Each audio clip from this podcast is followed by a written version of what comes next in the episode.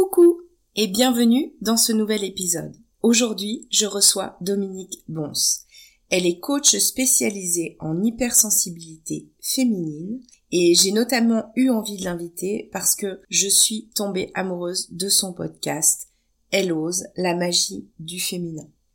Dans ce podcast, elle écrit les lettres à Jules. C'est Elisa, son personnage, qui écrit des lettres à son amant imaginaire, son amant virtuel, à qui elle peut tout dire et tout confier. Elle parle sans tabou de féminité, de désir, d'émotion, de fantasme, d'amour, évidemment. Tout ça à travers une écriture sensuelle et thérapeutique. Je te propose de la découvrir juste après l'intro. Et si je te parlais d'amour? Ça t'est déjà arrivé, toi, d'avoir peur de ne jamais réussir à construire la belle histoire d'amour dont tu rêves. Nous rencontrons tous des difficultés lorsque cet autre si proche de nous vient toucher quelque chose de sensible en nous. Bienvenue sur L'amour n'est pas un conte de fées, le podcast qui t'apporte des clés essentielles pour t'aider à enfin t'épanouir dans une relation. Je suis Amandine, thérapeute et coach en intelligence amoureuse et je crois en la magie de l'amour. Ici, on parlera croyances, peurs, blessures émotionnelles, entre autres, et aussi de ta magie unique, celle qui fait que tu es tellement aimable. On y va? Tu me suis pour laisser tes freins dans le passé?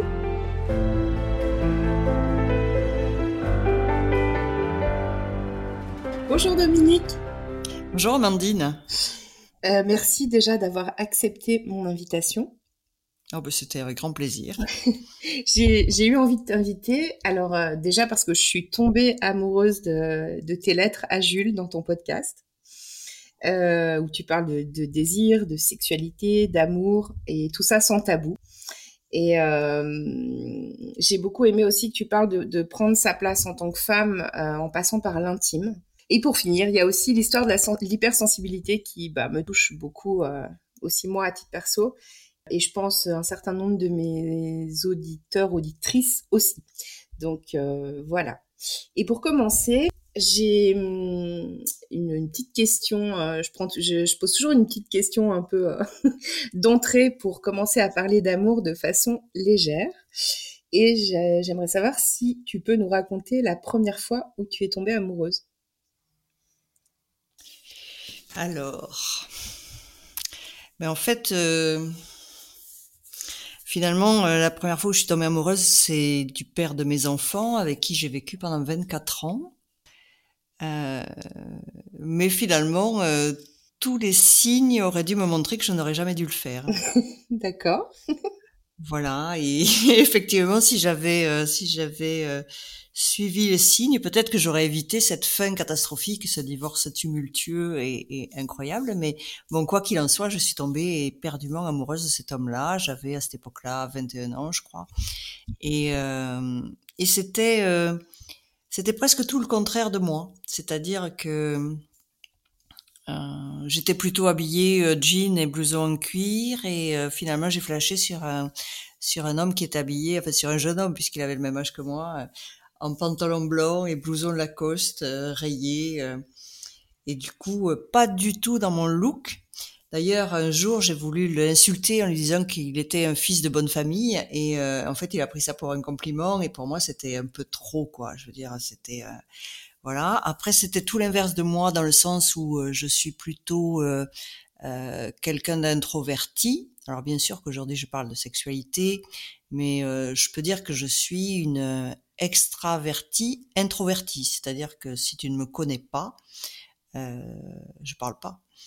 Euh, voilà, je n'irai pas prendre la parole, etc. Et alors, du coup, quand j'avais 21 ans, forcément, j'étais plutôt timide et j'avais passé aussi toute mon enfance très timide.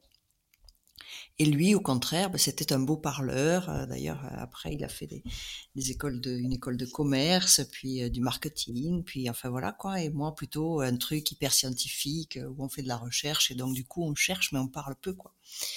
Donc voilà. Donc des, des mondes différents, mais j'étais effectivement ébloui par cet homme-là, parce qu'il était tellement différent de mon univers, euh, euh, de l'univers que je connaissais, de l'atmosphère dans laquelle vivaient mes parents et dans laquelle j'avais été élevée. Donc du coup, une attirance terrible. Et quand je dis que j'aurais jamais dû, c'est que effectivement, euh, deux ans après qu'on se soit rencontrés, un jour, il m'a demandé une semaine de réflexion. Et donc à cette époque-là, les téléphones portables, tout ça n'existait pas. Et du coup, euh, je m'en souviens, c'est vraiment dingue, quoi. Et du coup, euh, j'attendais désespérément, forcément. Pour moi, c'était l'homme de ma vie et tout. Je comprenais même pas. Et puis euh, le jour en question, quoi, euh, les, les, les, huit jours, quoi. Euh, on était, il faut dire qu'on était dans la même école. On, enfin, on était dans des écoles différentes, mais on était sur le même campus. Mmh donc le dernier jour, je ne je le vois pas. Et euh, je demande à son, euh, à son meilleur ami que je croise s'il l'a vu. Il me dit non. Euh, et donc je me dis, bah, il est chez lui. Et donc je pars à pied chez lui. Il faut savoir que chez lui, j'y habitais quasiment, j'y dormais tous les jours, sauf cette semaine-là où j'étais revenue dans mon appartement. Et euh, je suis arrivée, alors quand je dis enfant de bonne famille, c'est que moi, à cette époque-là, j'avais un appart qui était correct pour un étudiant, mais sans plus, tandis que lui, il avait un appart avec un interphone en bas, euh, un ascenseur, enfin le genre de truc qui, si on se remet 30, euh, 30 ans en arrière, ou plus d'ailleurs, n'existait pas dans le domaine étudiant. Mmh donc c'est ça. Et donc je sonne à l'interphone et il me répond et je lui dis que je suis là. Il me dit ben monte. Et donc je monte, je prends l'ascenseur, et puis je, je, fais tout le couloir et je appuie à nouveau sur la sonnette de chez lui et, euh, et là il m'ouvre la porte et en fait euh, le lit était défait et il y avait une minette qui prenait son petit déjeuner avec lui et qui était euh, à moitié rhabillée. Mmh et bon alors bien sûr elle est partie, patati, on s'est engueulé, bon patati patata. Et, et, et c'est moi qui suis partie ce coup-ci, mais bon j'étais tellement amoureuse, mais je pense pas que le mot amoureuse était le bon. J'étais, euh, j'étais, euh, comment dire, addict quoi. C'est mmh foncièrement différent. Mais toujours est-il que je suis restée. Voilà, et que je, je suis restée. Et puis euh, le un jour on s'est mariés et le jour de la, le jour du mariage, sur les marches de de l'église, le, le, le, curé lui a demandé euh, s'il avait les alliances et il les a sorties. En fait, elles sont tombées tout, tout, tout, tout. Donc, comme quoi, il y avait quand même des signes, quoi. D'accord. Les fameux signes dont tu nous parlais au début. voilà. Et donc, bon, bref, on a passé quand même 24 ans ensemble. Mmh. Et on a eu deux enfants. Euh, c'est l'homme parfois dont je parle dans, euh, euh dans la bande. D'ailleurs, j'en parle dans la bande annonce d'Elos en disant que mon ex-mari disait de moi que j'étais frigide. Mmh. Et, euh, effectivement, on a eu une sexualité un peu bah, il a pas su, il a pas su m'apprendre entre guillemets. Mmh il a juste su me me montrer que j'étais pas suffisamment euh, ouverte à ça, euh, que j'avais des tabous. Enfin, et plus il me disait ça, et moins forcément j'avais envie d'expérimenter de, des choses nouvelles. Et donc voilà. Et puis effectivement, à la fin, il y a eu un divorce euh, très difficile. Mais une fois que j'ai eu divorcé, eh bien, euh, j'ai enfin connu la vraie vie, quoi. Mmh voilà. Donc c'est ça ma première euh, histoire d'amour. Alors merci pour le partage déjà. Et, qu'est-ce que et, est-ce que en fait euh, est-ce que cette histoire d'amour elle euh, elle fait partie des, des raisons qui t'ont amené un jour à accompagner les, les femmes sur le sujet de l'intimité et de la sexualité? Oui, il n'y a pas que ça, mais oui, certainement. C'est-à-dire que il y a d'abord euh, mon histoire perso, effectivement, parce que je me suis rendu compte que à partir du jour où j'ai divorcé, et donc je me suis retrouvée seule hein, avec mes deux enfants, euh, j'ai eu à m'affirmer. Mmh en fait, j'étais j'étais sous une forme de domination ou une forme de dépendance euh, affective, je ne sais pas. Euh, et du coup, j'étais pas pleinement moi-même. D'autant qu'il me disait que je savais pas faire ceci, que je savais pas faire cela. Enfin, il y avait quand même une forme de harcèlement. Euh, harcèlement, le mot est peut-être euh, fort, mais en tout cas, euh, une forme de jugement avec toujours de la réprobation, etc., qui fait que finalement, tu n'arrives pas à être toi-même. Et donc, le jour où je me suis retrouvée seule, ben, j'ai dû m'affirmer. Mmh Et effectivement, je n'ai jamais autant progressé que dans ma vie professionnelle qu'à ce moment-là. Euh, et puis aussi, je me suis permis euh, bah, de rencontrer d'autres hommes. Le premier homme que j'ai rencontré euh, était finalement un homme qui on ne savait pas plus que moi, euh, peut-être même beaucoup moins que moi, sexuellement parlant. Et donc du coup, ça m'a permis de m'affirmer en douceur, c'est-à-dire j'en savais beaucoup plus que lui. je l'épatais moi-même par ma liberté, mon machin, alors qu'en fait mon ex-mari disait que j'étais complètement donc c'est pour dire que lui, il savait pas faire grand-chose non plus, certainement. Enfin bon, bref, toujours est-il que j'ai commencé à prendre pleinement confiance en moi corporellement, sexuellement, euh, dans le rapport à l'autre, mais euh, avec cette, cette notion de je n'ai pas peur de l'autre. Je n'ai pas peur de l'autre, j'arrive à le séduire, j'arrive à, à, prendre du plaisir, euh, j'arrive à lui faire prendre du plaisir. Enfin, des notions que je n'avais pas, bien sûr que j'avais, qu'on on a toutes, mais, mais que j'avais pas suffisamment euh, intégrées. Euh, puis effectivement, bon bref, euh, j'accompagnais des femmes pour la création d'entreprises la plupart du temps. Alors pourquoi les femmes? Parce que dans un univers d'avant, j'avais beaucoup bossé dans un milieu essentiellement masculin. Euh, que le divorce avec mon ex-mari s'était super mal passé et que j'étais dans un moment où j'avais plus envie d'énergie masculine autour de moi. Et donc j'accompagnais, je m'étais mis à, coacher des entreprises ou des particuliers qui créaient leur boîte. Et en fait, j'attirais très certainement, on attire en général qui on est, j'attirais que des femmes hypersensibles, mmh euh, la plupart du temps. Euh, surdoué mais qui ne le savait pas ou qui le refusait. Et puis de toute façon, à la limite, on s'en fiche un peu, si ce n'est que ça change vraiment la donne et, notre vie. Mais, mmh mais je ne crois pas qu'être surdoué est forcément... Euh, enfin, c'est à la fois bien et à la fois pas bien. Donc, euh, c'est comme hypersensible, quoi. Voilà, il faut vivre avec et il faut s'en sortir et, et, tirer le meilleur de, de ce truc-là, mais c'est pas forcément un truc qu'il faut brandir comme un étendard. Génial, je suis surdoué ou génial, je suis hypersensible. Non, en fait, voilà, bon, on l'est, puis basta, et on vit avec. Et euh, voilà. Et donc du coup, euh, ces femmes-là, euh, au début, c'était uniquement professionnel ou, ou, leur vie privée, mais je m'occupais pas de ça. Enfin, je veux dire peu.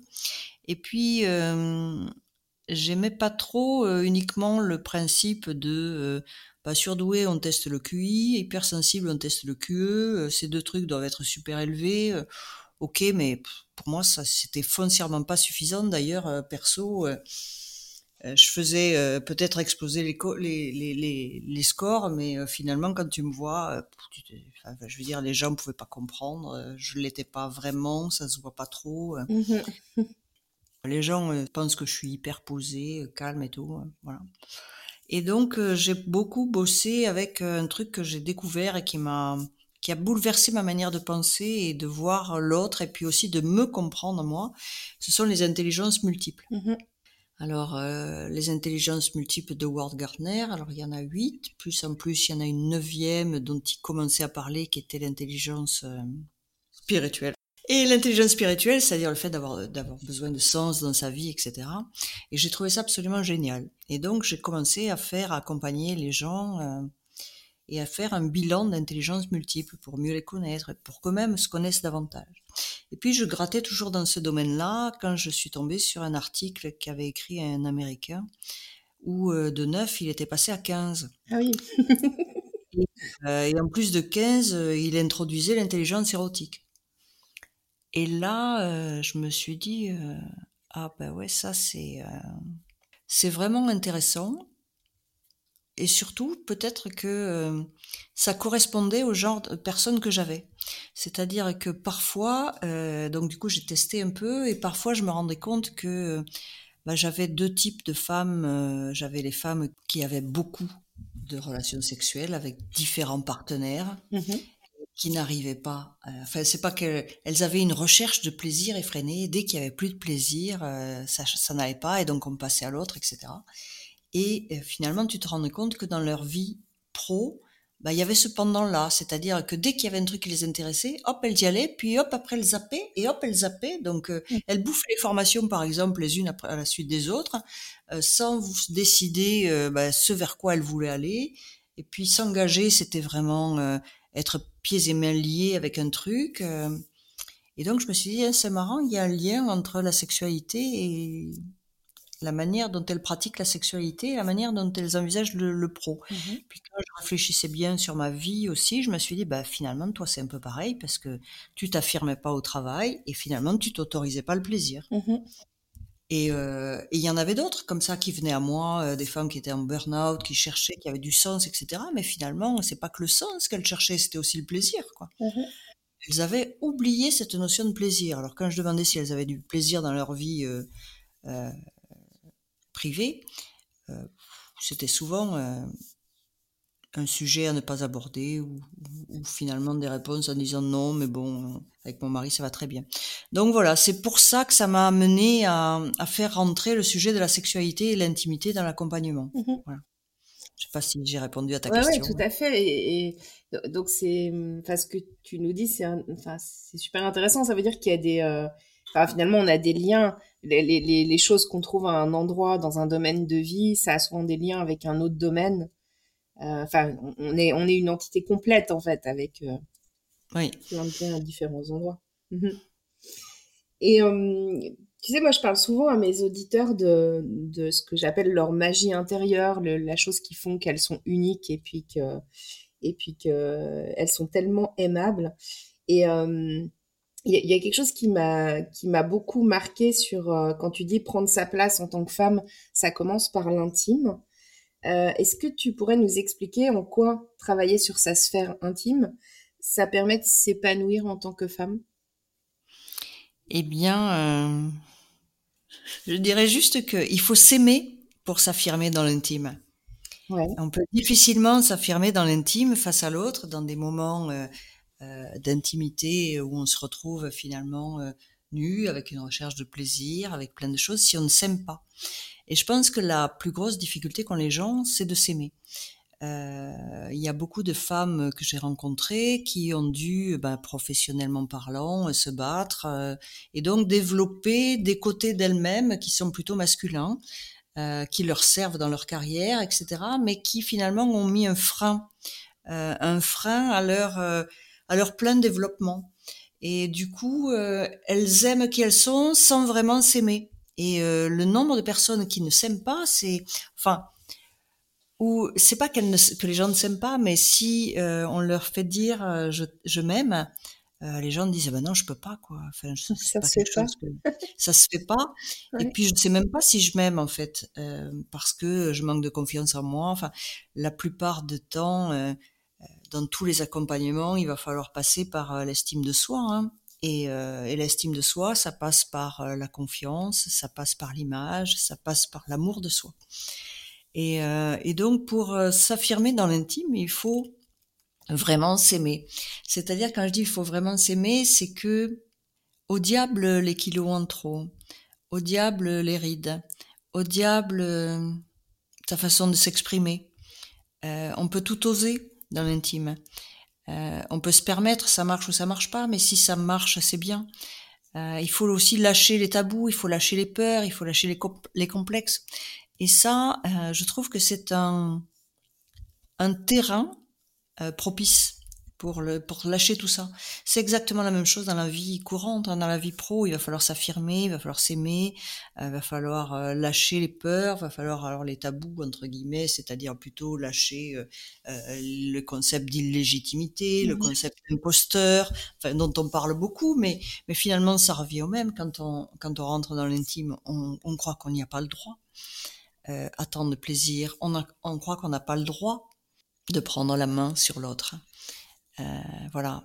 Et euh, on se croit pas suffisamment belle, on se croit pas, voilà, on se compare aux autres femmes, enfin, ou, ou à d'autres, et, et tout ça, voilà, si on accepte de, de s'affirmer dans l'intime, on arrive à dépasser tout ça. Et une fois qu'on y est arrivé, parce que finalement, soit euh, le partenaire qu'on a est aimant, soit au contraire, bah, ça peut être les autres femmes, peu importe, avec X partenaires, mais au moins elles, elles s'entraînent, peu importe, euh, chacun sa, sa philo. Moi, je suis pas X partenaire, donc, euh, mais bon, ça, je peux le concevoir très bien. Mais, euh, mais euh, entre guillemets, c'est aussi euh, un moyen facile, enfin pas facile, parce que c'est pas facile du tout, mais c'est un moyen euh, de s'entraîner. Voilà, c'est un moyen de s'affirmer, parce qu'on fait des erreurs, parce que etc. Et finalement, ces erreurs-là, on les fera moins après dans la vie de tous les jours. Est-ce que tu penses que c'est aussi un moyen de, de, de, bah, de plus de se connaître en profondeur? Ah oui, parce que hum, on peut pas mentir. Mhm. On peut essayer de mentir, Il y a un moment, ça va se retourner contre nous. C'est-à-dire, on peut faire semblant d'aimer et finalement, si on n'aime pas, euh, l'intimité va être désagréable. Donc, il y a un moment, on est obligé on n'est pas obligé parce que j'ai eu tout un passé de ma vie où finalement, euh, euh, comme je n'osais pas m'affirmer euh, dans l'intime, bah, avec mon ex-mari, bien sûr qu'on avait des relations sexuelles et comme je n'avais pas envie de ça forcément, enfin j'avais pas envie par exemple de ce qui pouvait, de ce dont lui pouvait avoir envie, bah forcément c'était désagréable. Je faisais, mais c'était désagréable.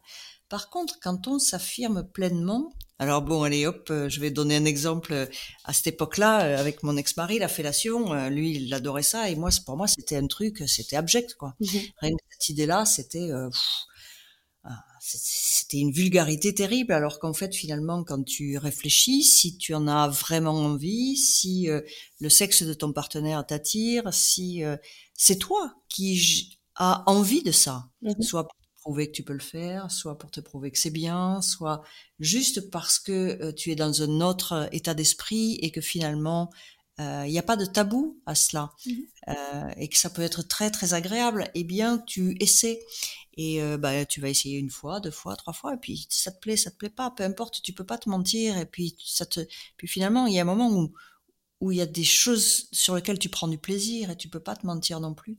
Et c'est des choses au début, tu te disais ben non, non, non, ça, c'est pas bien pour moi. Mmh finalement, euh, le fait de, de ne pas mentir à l'autre, et, mais encore moins à soi-même, oui, c'est un moyen euh, euh, pour mieux se connaître. Ouais. Ouais, puis aller à la. Enfin, j'entends même. Ouais, du coup, aller à la découverte de soi aussi, quoi. Oui, ouais. De, de, ses, de ses envies, de ses désirs, de ses besoins. Voilà. Et donc, il y a, y a effectivement il y a effectivement tout un tout un univers. Donc là, on parlait de fellation, on est plutôt sur ça, mais il y a tout un univers. Le fait de savoir qu'est-ce que ce dont on a envie, de savoir ce qui nous fait vraiment plaisir, d'oser le demander à notre partenaire. C'est compliqué, c'est très compliqué, mais, mais finalement, euh, si on prend la sexualité comme un jeu, il n'y a pas de raison que ce soit compliqué. Mmh donc du coup, euh, on se permet de faire des choses qu'on ne se permettait pas avant, et, et donc du coup, même si sous forme de jeu, et eh ben finalement, euh, ces jeux, on peut faire un jeu de mots, hein, c'est jeu, jeu J-E-U, mais finalement c'est jeu J-E qui sait qui je suis, qui sait ce qui me fait plaisir, qui sait ce que j'aime. Et quand on commence à le demander dans l'intimité, dans la sexualité, eh bien après, ben, c'est presque plus facile de le demander dans la vie euh, au quotidien. Mmh ouais, donc on revient à, l'affirmation, euh, comment ça permet de s'affirmer soi aussi, quoi, du coup. Oui, voilà. Et tu penses que euh, quand, hum, quand, enfin, quand on s'épanouit plus en tant que femme, et notamment par rapport à l'intime, est-ce que tu penses que ça a un impact sur les partenaires euh, euh, qu'on attire ou vers lesquels on va être attiré? Bah oui, je crois, parce que finalement, à partir du moment où on s'affirme, ça devient, enfin, ça devient plus complexe de rencontrer des personnes qui ne nous conviennent pas. Donc du coup, on s'en rend compte plus vite. Et euh, même euh, euh, même la catégorie qu'on peut appeler les pervers narcissiques, hein, alors sans qu'ils soient hyper pervers ou sans qu'ils soient hyper narcissiques, mais en tout cas ceux qui se foutent un peu de, de, de des gens, à partir du moment où on sait ce dont on a besoin et que finalement on est capable de le dire, on voit bien si l'autre fait attention à nous. Alors là, je ne parle pas que de la sexualité, mais moi, j'ai vraiment euh, appris à m'affirmer euh, tardivement, je dois l'avouer. Euh, bon, bien sûr que j'ai eu mon, job de coach, etc. Mais en tant que femme, malgré tout, puis souvent les cordonniers sont les plus mal chaussés, donc autant j'accompagnais les femmes, autant pour moi. et puis c'est peut-être aussi une forme d'éducation et puis un historique familial d'abus qui fait que finalement j'ai toujours été un peu soumise. Mmh et, et dépendante affective. Et donc, du coup, j'ai mis du temps à m'affirmer. Et je vois bien que, euh, par exemple, euh, je peux maintenant euh, dire au partenaire avec qui je suis ce que c'est qu'être hypersensible. Mmh Parce que en étant hypersensible, l'hypersensibilité, la sexualité, c'est pas c'est pas toujours pareil, quoi. C'est pas comme la sexualité avec une femme lambda, peut-être. Il y a plus de haut et de bas, il y a plus de, enfin de haut et de bas, il y a plus des bas aussi peut-être, mais il y a aussi plus de, de ressenti, plus de, de choses délicates à, à, à, savoir gérer, etc. Et donc, euh, euh, et puis aussi, on peut pas se permettre, euh, on peut pas supporter que l'autre nous mente, on peut pas supporter que l'autre euh, ne soit pas franc du collier. tout ça se fait hyper mal, quoi. Donc, ça me permet d'affirmer ça. Euh, ça me permet de dire ce que j'attends de l'autre en termes de respect, ce que j'attends en termes de, communication, ce que j'attends, parce que sinon ça va me heurter euh, profondément. Euh, je suis une hypersensible qui ne laisse en général rien transparaître. Mais cependant, moi, perso, ça va me heurter profondément un certain nombre de choses et l'autre ne s'en rendra pas forcément compte. Par contre, euh, ça va forcément euh, entacher notre relation. Et donc, du coup, l'idée, c'est de dire et d'affirmer qui on est, euh, d'expliquer un certain nombre de choses qui pourraient me blesser et que je ne supporte pas. de la même manière, dédramatiser des situations qui pourraient l'interloquer, alors qu'en fait, bah, finalement, c'est juste ma caractéristique d'hypersensualité et d'hyper sensibilité. Mmh et euh, voilà. Et donc, euh, il faut aussi que l'autre comprenne. Je suis, euh, même si ça ne se voit pas, quand on est dans l'intime, ça se voit parce que ben, j'ai une hypersensualité. Mmh donc du coup, je ressens beaucoup. Et maintenant que j'ai dépassé tous les tabous et toutes les peurs, je peux être avec des intensités de plaisir qui, je dirais pas qui vont faire peur, loin de là, mais en tout cas qui peuvent étonner. Mmh donc, euh, autant le dire, enfin, tu vois. oui. Autant le dire. Et, donc, c'est ça aussi s'affirmer. Donc, du coup, euh, euh, tu vois bien si le partenaire que tu as en face écoute, écoute et finalement agit en fonction de ce que tu as dit. Mhm. Ça te permet d'avoir des partenaires différents, ou en tout cas de, bah, de, de, mieux les tester, parce que finalement, enfin, de, les, de mieux les, pas les tester, mais bah si, au début d'une relation, on est toujours un peu en train de se demander si c'est bien ou si c'est pas bien. On le ressent à l'intérieur de nous, mais il y a toujours des choses sur lesquelles on doute. Et donc, du coup, ça permet effectivement de mettre les choses à plat. Et je trouve ça bien. Mmh je trouve ça très bien. Et puis, et puis, effectivement, ce que tu nous dis, ça va. enfin, c'est l'intime dans toute sa globalité, quoi. C'est l'intime dans la sexualité, mais c'est l'intime dans, dans, la relation émotionnelle, dans, enfin, voilà, dans le rapport émotionnel entre les deux. Et alors, euh, bon, tu nous as déjà un petit peu parlé, tu nous as parlé de, du travail sur les intelligences multiples, c'est ça? Mmh euh, Comment, euh, enfin, est-ce que tu as, d'autres d'autres outils? Comment tu accompagnes en fait les femmes à travailler sur leur féminité pour prendre mieux leur place? Est-ce que tu as d'autres outils que, que cet outil d'intelligence multiple? Oui, oui, j'ai d'autres outils. Ça s'est développé au fur et à mesure. Euh, j'ai développé mes accompagnements au fur et à mesure. Donc il y a effectivement euh, euh, les intelligences multiples avec un, un chapitre bien plus euh, développé sur les intelligences érotiques ou, ou amoureuses, on va mhm. dire.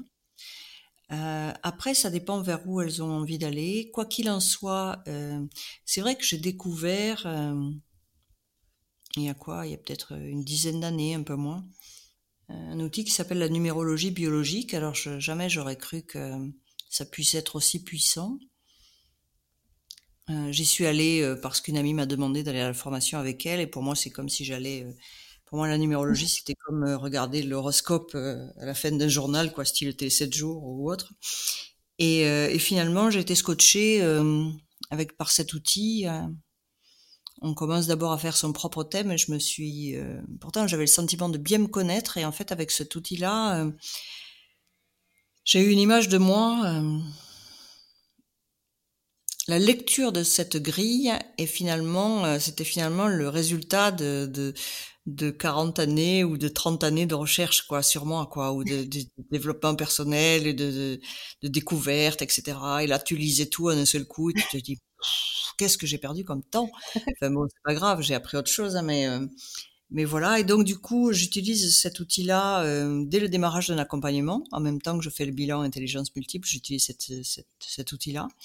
D'abord parce que ça explique comment on fonctionne, comment on fonctionne en tête à tête, comment on fonctionne en, en public, Mhm. en société. Mhm. Euh, ça nous donne des clés sur finalement qui on est. Et aussi, ça nous donne des clés euh, incroyables sur finalement les héritages familiaux qu'on peut avoir. Et j'en étais scotché, quoi. Je veux dire, j'en étais scotché. Je me suis demandé, euh, enfin, au début, je l'ai fait sur moi et euh, vraiment j'étais scotché. Puis après, je l'ai fait sur d'autres et toujours pareil. Et puis là, maintenant, effectivement, j'ai de plus en plus de demandes et, euh, et même je forme à cette numérologie. Et vraiment, et donc du coup, dans cette dans ces héritages familiaux, il y a souvent, selon euh, les axes, tu peux savoir si c'est dans la lignée maternelle ou la lignée paternelle, tu te rends compte qu'il y a eu des, des blessures. Alors ça peut être des blessures d'abus, des blessures de, de mariage illégitime, enfin bon, ou de, ou de liaison illégitime, peu importe, ou d'illégitimité, de relation à l'homme, de, de violence, enfin bon. Et du coup, ça te donne des pistes et, euh, et on voit si ça résonne avec la personne qu'on en face et souvent on travaille là-dessus. Après, j'ai un autre outil qui ressemble un peu à de l'hypnose, mais qui est différent, qui est aussi très efficace. Mhm. Donc finalement, je fais un mélange de ces trois-là, plus ma formation de coaching. Je suis aussi à un moment, j'avais besoin moi-même de légitimité, et donc euh, je suis allée me former euh, chez Jeanne Sue Fashion dans l'accompagnement des adultes surdoués. Euh, j'ai beaucoup lu aussi les bouquins sur l'hypersensibilité. Voilà, donc euh, voilà, voilà, mon accompagnement il est basé là-dessus quoi. Mm. Mais euh, vraiment jamais j'aurais cru au démarrage que j'allais mettre autant euh, de force hein, avec ces deux autres outils qui sont finalement un peu ésotériques, hein, tels que Mhm. la numérologie et, et, le, et ce qu'on appelle le SRT. Mais voilà, ça se mixe à l'accompagnement classique et c'est vraiment intéressant. Et est-ce que tu, est-ce que tu veux nous parler un petit peu de, de l'écriture euh, L'écriture sensuelle et sensuelle et thérapeutique. Merci. Et oui, effectivement, c'est un, c'est un autre outil euh, qui est un peu à part, euh, que j'ai utilisé moi-même.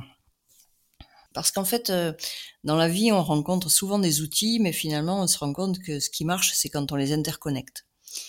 Parce qu'un outil tout seul, bah, ça a ses forces et ses faiblesses, et donc du coup, bon, je suis quelqu'un à la base de très euh, scientifique, et donc euh, quand j'étais jeune, euh, j'étais nulle en français, nulle en philo, nulle en machin, et puis finalement, ça s'est débloqué en même temps que la sexualité. D'ailleurs, je sais pas pourquoi.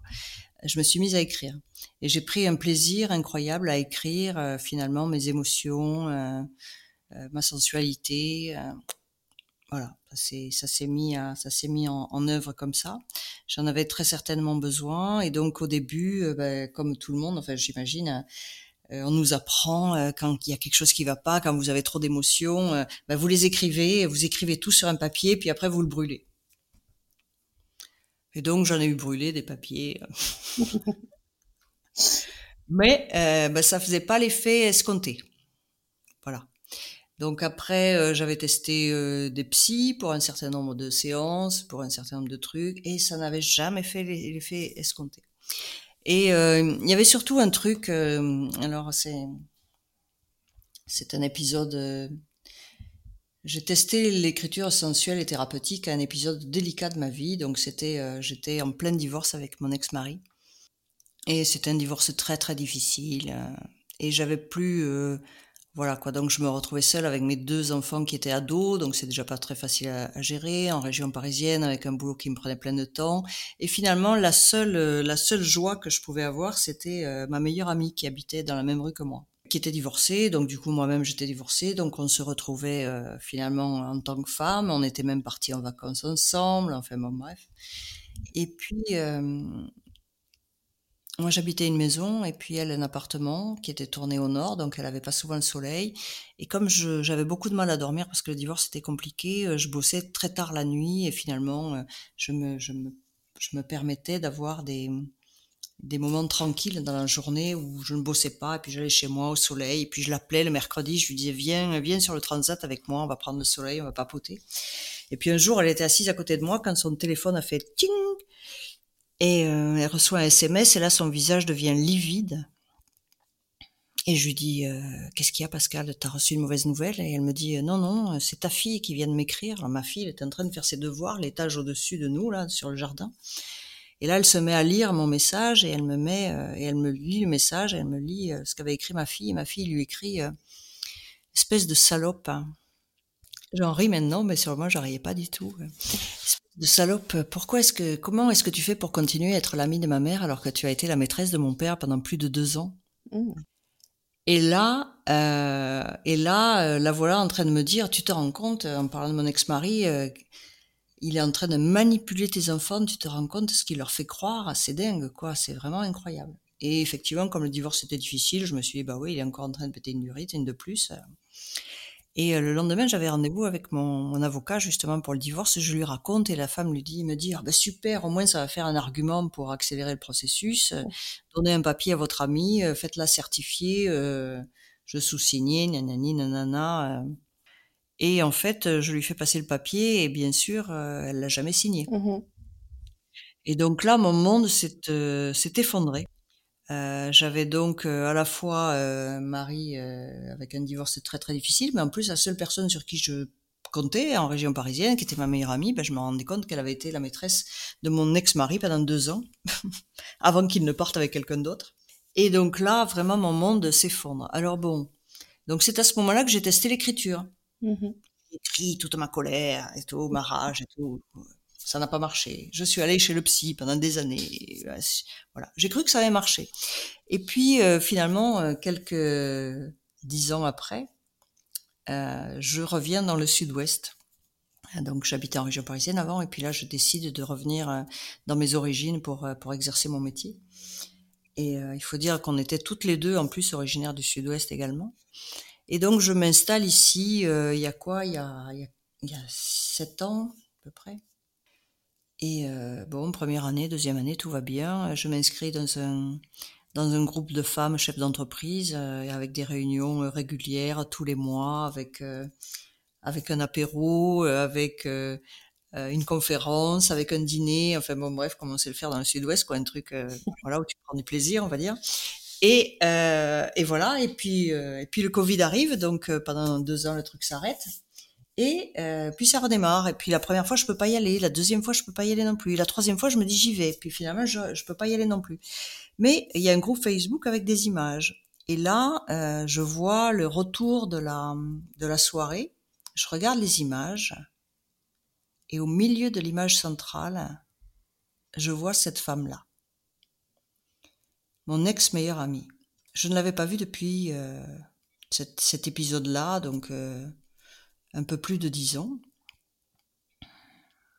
Eh ben, écoute, euh, ça m'a fait euh, un volcan intérieur. Mhm. Je, me suis dit, c'est pas possible.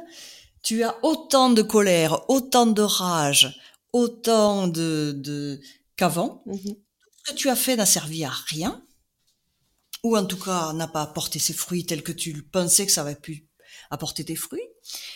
Et c'était assez incroyable. Je n'avais qu'une envie, c'était euh, aller à ce comment ça s'appelle, aller euh, dans ce groupe de femmes et euh, j'aurais été un homme, je lui aurais cassé la gueule.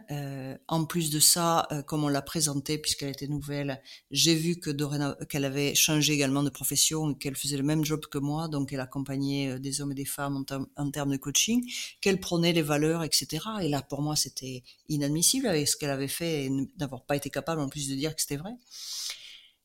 Et là, je me suis vue avec cette espèce d'envie de vengeance, de, de, la détruire professionnellement parlant. Et je me suis dit, c'est pas possible, Dominique.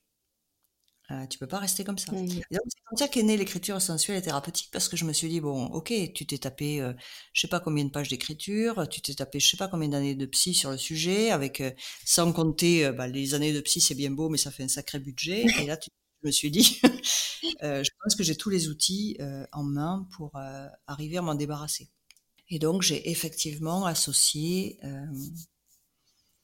l'écriture hein, avec une notion de, de sensualité dans le sens où on part d'une émotion négative, mais on la transforme et on la transmute en émotion positive, voire même en prenant du plaisir et du désir, et, euh, et, également en y associant, euh, parce que c'est thérapeutique, des inversions psychologiques et des euh, protocoles libératoires. Mmh et donc du coup, j'ai donc écrit et testé. Et puis, une fois que j'ai pensé que ça marchait, mmh parce qu'il y a aussi une phase où on doit parler à voix haute, une fois que j'ai fait tout ça, je me suis dit bah tu vas tu vas aller tester pour voir si ça marche vraiment. Et donc je me suis inscrite à un dîner J'y suis pas allée toute seule, j'y suis allée avec une autre amie en lui disant bon si tu vois que je m'énerve trop, tu me prends par le bras et tu me, fais sortir. On ne sait jamais. Et en fait finalement on s'est croisés, je l'ai regardée, je lui ai dit bonjour. Elle a regardé ses chaussures. Je pense qu'elle était bien plus mal à l'aise que moi. Je ne dis pas que tout était parti, mais il y avait une forme de sérénité. Et donc, je me suis dit, OK, ce truc-là fonctionne. Et donc, maintenant, effectivement, j'intègre ça euh, à certains accompagnements quand les gens aiment ça, quand ils ont, quand ils aiment il s'agit pas d'être super bon en, écriture. C'est pas, on n'est pas là pour être, pour faire du poème, hein, mais euh, en tout cas, quand les gens ont une appétence à écrire ou à avoir envie de lâcher leur, leur colère, leur verve, leur, leur dégoût, leur machin, mmh voilà. Et donc on choisit. Euh, l'idée, c'est de partir d'un mot euh, négatif entre guillemets mhm.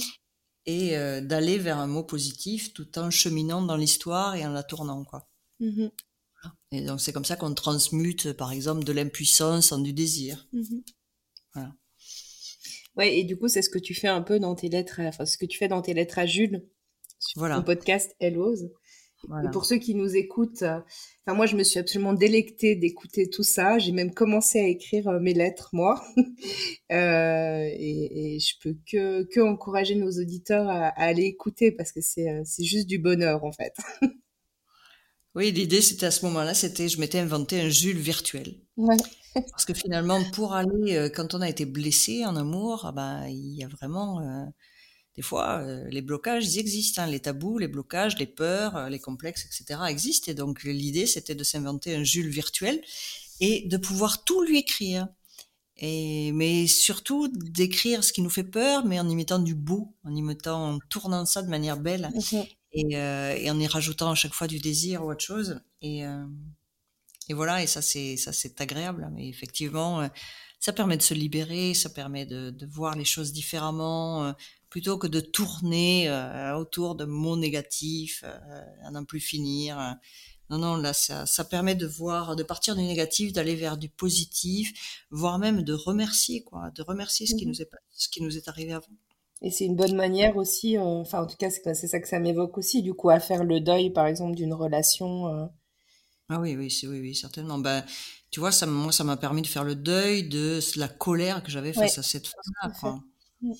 Parce que le jour où j'ai appris ça, euh, je me suis dit, mais c'était terrible parce que je savais qu'on ne pouvait pas avoir confiance euh, en des hommes, euh, entre guillemets, puisque les couples divorcent. Enfin, je veux dire, quand on est hétérosexuel, le nombre de, divorces est tellement grand que tu te dis, bon, mais je n'avais pas l'idée qu'on puisse avoir cette notion de trahison et de manque de, de confiance vis-à-vis d'une femme. Pour moi, la, la, féminité ne pouvait pas se permettre de faire ça. Et en fait, si, finalement. Mais bon, voilà, ça, ça m'avait cassé un mythe, quoi. Oui. C'était peut-être encore plus difficile, puisque, du coup, si on peut s'attendre à une trahison d'un homme, bon, c'est déjà difficile, mais c'était peut-être encore plus, euh, plus cataclysmique, du coup. Ah oui, oui, ça avait été mais cataclysmique. Je me souviens, j'ai passé des nuits, mais dans les, trois jours où j'attendais qu'elle me donne son papier, parce que je l'appelais en lui disant bon, j'en ai besoin pour lundi. Euh, euh, l'avocate, je l'avais vu le mercredi ou le jeudi, et j'avais besoin de, lui rendre le papier le, lundi, donc j'avais mis le, truc. Je me souviens le jeudi, vendredi, samedi, j'en pouvais plus, je n'en dormais plus la nuit, et jusqu'au moment où j'ai pris mon téléphone, j'ai appelé mon ex-mari, je lui ai raconté la situation, et je lui ai dit mais dis-moi, et euh, il me dit, mais euh, oui, c'est déjà pas glorieux, mais, mais effectivement, euh, c'est vrai. Et donc, et là, tu te dis, mais c'est dingue, quoi, parce que même quand on la met devant le fait accompli, elle est même pas capable de dire que c'est vrai. Mmh. Et finalement, je lui en voulais plus de ne pas avoir dit que c'était vrai et d'avoir accusé mes enfants de devenir fous et de m'avoir conseillé de les amener chez un psy, enfin, etc., etc., que, que de l'avoir fait, finalement. Oui. Oui, c'est une trahison sur une trahison, en fait, du coup. Oui, voilà, ouais, c'est Mac 2, quoi. ok. euh, on va arriver tranquillement à la fin de, à la fin de cette interview. Euh, avant, j'ai encore envie de te demander, à ton avis, quelle est la chose que les gens ne réalisent pas toujours à propos de la sexualité? Ils réalisent pas qu'il y a plusieurs types de sexualité et que finalement tout le monde ne l'envisage pas de la même manière. Mhm. je dirais qu'il y en a, il y a quatre ou cinq, quatre ou cinq types d'érotisme différents. Donc il y a des gens qui sont, euh, on va dire, avec une connotation un peu plus spirituelle, d'autres avec une connotation un peu plus animale, d'autres avec une connotation un peu plus émotionnelle, d'autres avec une connotation un peu plus mentale, voire même euh, euh, d'autres catégories. Et que du coup, on n'aborde pas la sexualité pareillement, et que on peut pas, admettons que je sois, que moi je sois, ce qui n'est pas mon cas, enfin aussi un peu quand même mais bon on a il y a il y a plusieurs types de, de, de sexualité ou de, de typologie. On est un peu de tout mais on a un type dominant on va dire. Et donc imaginons que je sois à dominance émotionnelle c'est-à-dire j'ai envie qu'on me prenne par la main avant j'ai envie de l'homme préliminaire j'ai envie qu'on me dise que je suis belle enfin etc avant d'arriver euh, à l'acte sexuel etc et donc j'ai besoin de beaucoup de de préparatifs. Voilà, c'est avec de la musique, euh, des fleurs, des machins. Enfin bon, je, fais la, caricature au, au, plus. Et que je sorte avec euh, quelqu'un qui soit plus animal, donc qui lui, son plaisir et sa sexualité, elle va être dans le corps à corps le plus rapide possible, dans, euh, dans la recherche de performance presque, ou ce genre de choses. Et donc du coup, forcément, si on ne sait pas ça, qu'il y a différents types de sexualité, ben, l'émotionnel va se dire c'est un rustre, et puis l'autre il va se dire ah ben, eh, celle-là, euh, elle est frigide. Alors qu'en fait, il y a du bon dans tout. Euh, il y a du bon dans tout et que par contre l'excès de l'un est un peu pénible quoi quand on n'est pas du, même type alors si on est du même type ça va bien mais, mais c'est vrai que voilà quoi, il faut. Je pense que les gens ne réalisent pas que la sexualité euh, n'est pas la même pour tout le monde et que donc du coup, quand l'autre n'est pas du même, euh, euh, du même, du même, de la même typologie, bah finalement, ça fait un peu des réflexions comme j'avais quand j'étais gamine, enfin quand j'étais jeune, c'est-à-dire, bah, celle-là, elle est complètement frigide et c'est fou, en fait. Mmh c'est juste que je me l'imaginais différemment et que je n'avais pas du tout développer cette capacité, on va dire, euh, plutôt corporelle et animale. Et en fait, c'est parce que j'ai travaillé sur des mémoires d'abus que j'ai réussi à dépasser ça et que maintenant le côté animal et physique est, est, vraiment très jouissif en moi et que je, je, le mélange avec les autres. Mais sinon, euh, oui, effectivement, euh, je crois que c'est ça que les gens ne réalisent pas tous à propos de la sexualité. Mmh Oh, il doit y avoir d'autres trucs, hein, mais déjà, ça, c'est pas mal. Mais ce que tu nous dis aussi, si j'ai bien compris, c'est que quelle que soit la typologie chez nous qui est la plus, enfin, qui s'exprime le plus, en fait, on peut aussi, euh, on peut aussi avoir un impact là-dessus. Enfin, on peut aussi développer euh, quand on se libère de certaines mémoires, comme tu dis, par exemple, ou qu'on travaille sur certaines choses, ou peut-être qu'on n'ose plus s'affirmer, peut-être qu'on peut développer un autre, une autre typologie. Oui, c'est ça. Oui, c'est ça. Donc en fait, il y a plusieurs typologies et on peut, euh, on peut effectivement euh, en développer, en développer, développer les autres et apprendre, apprendre des autres.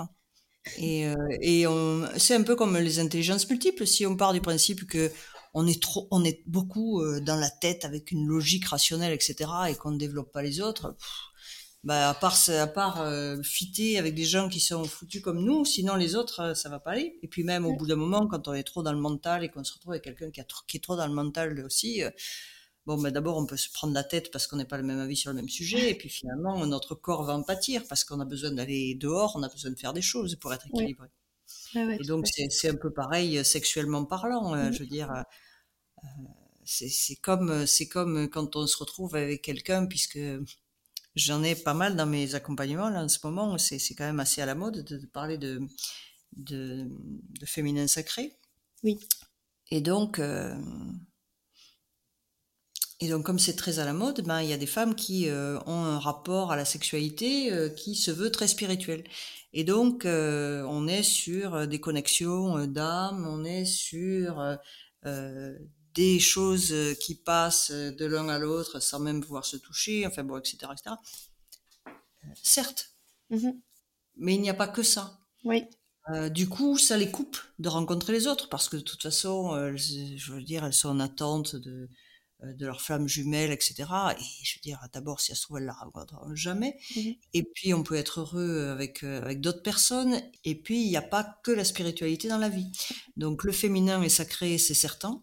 Mais le féminin sacré, ça passe aussi par le corps, parce Mhm. que tout ce qui est utérus, tout ce qui est la femme, le corps, le corps de la femme, c'est effectivement sacré, mais il n'y a pas que cette notion uniquement spirituelle et intellectuelle. Ouais. Loin de là. Ok. Bon, alors c'est super, ça nous laisse encore plein de, plein choses à explorer. J'adore.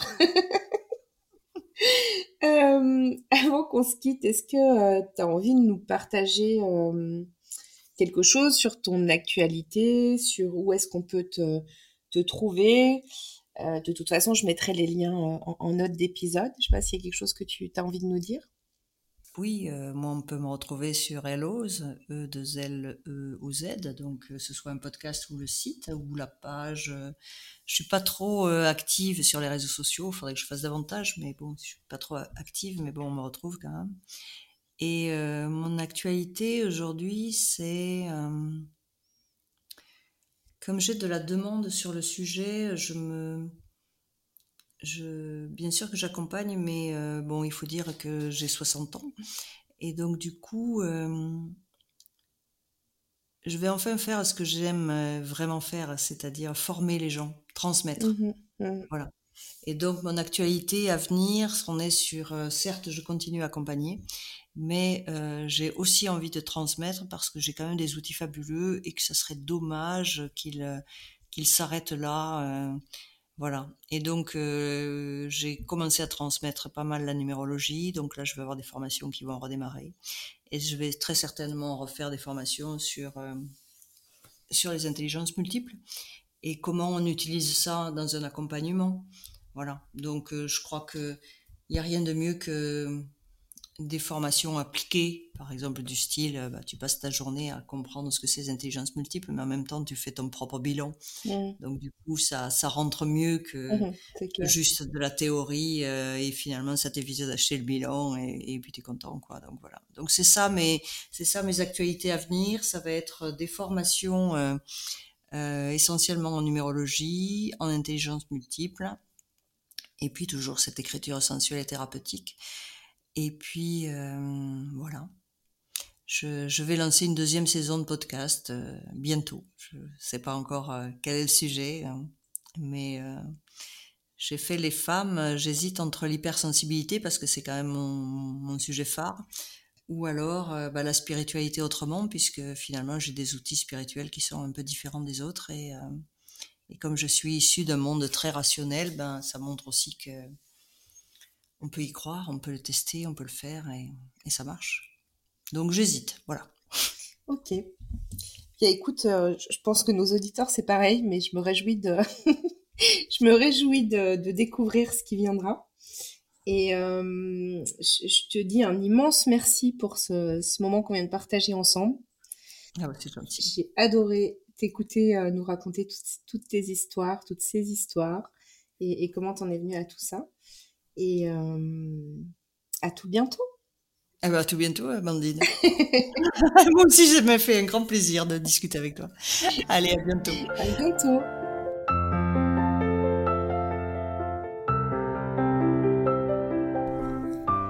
J'espère que cet épisode t'aura plu. Je t'invite à venir m'en parler sur Instagram et me dire si ça te plairait d'avoir davantage de sujets autour de la sexualité, de la sensualité, de l'intimité. Et j'en profite pour te dire que là, je vais faire une pause estivale. Je serai de retour le 15 août. Et pendant ce temps-là, je vais réfléchir au contenu que je vais te proposer à partir du 15 août donc et jusqu'à la fin de l'année. Donc euh, à tout moment, n'hésite pas à venir me dire si tu as envie que je te parle de quelque chose en particulier. Dans l'attente, je vais mettre à disposition sur mon podcast les rediffusions d'épisodes qui ont bien fonctionné, que vous avez particulièrement aimé. Je te remercie pour ton écoute parce que si le podcast existe et qu'il continue à évoluer, c'est grâce à toi. Je te souhaite un bel été et je te dis à tout bientôt. Bye bye.